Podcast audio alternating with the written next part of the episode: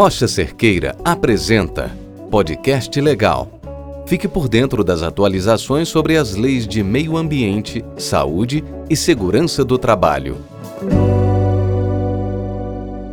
Olá, eu sou Juliana Soares, advogada na Rocha Cerqueira Sociedade de Advogados.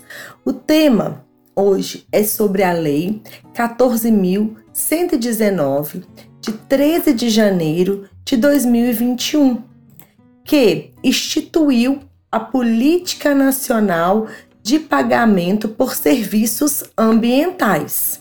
Dentre as várias obrigações, permissões e definições na norma, iremos tratar primeiro sobre a modalidade de pagamento. Então foram criadas as modalidades do pagamento direto, monetário ou não monetário.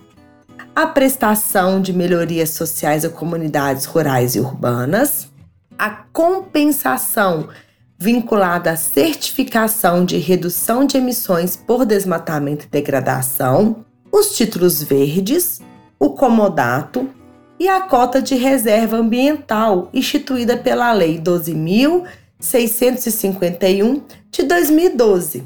Na Política Nacional de Pagamento por Serviços Ambientais, foram definidos alguns objetivos que merecem destaque. São eles: estimular a conservação dos ecossistemas, dos recursos hídricos, do solo, da biodiversidade, do patrimônio genético e do conhecimento tradicional associado.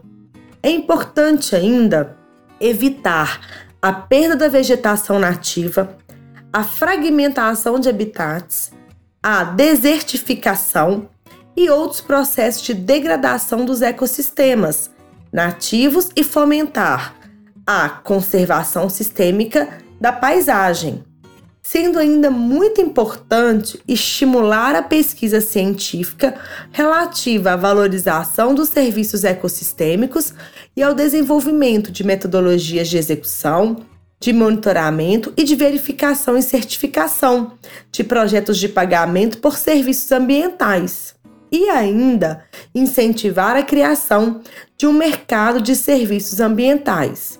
Por fim, assegurar a transparência das informações relativas à prestação de serviços ambientais, permitindo a participação da sociedade. E quais podem ser, né, os objetos do Programa Federal de Pagamento por Serviços Ambientais?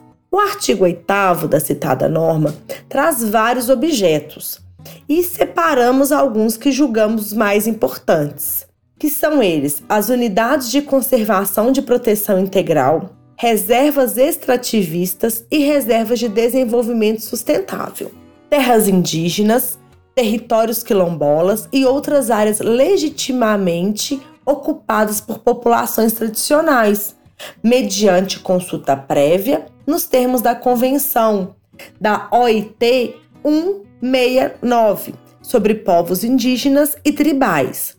Paisagens de grande beleza cênica, prioritariamente em áreas especiais de interesse turístico, também podem ser objeto do programa.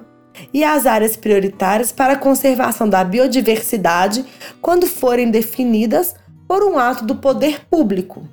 E como isso acontecerá? certo? Essas obrigações, elas vão ser constantes de contratos de pagamentos por serviços ambientais, quando se referir à conservação ou restauração da vegetação nativa em imóveis particulares, ou mesmo a adoção ou manutenção de determinadas práticas agrícolas, agroflorestais ou agrosilvopastoris, que vão ter uma natureza própria terreme, que devem ser cumpridas pelo adquirente do imóvel nas condições estabelecidas contratualmente. Espero que este podcast tenha sido útil para aumentar os seus conhecimentos.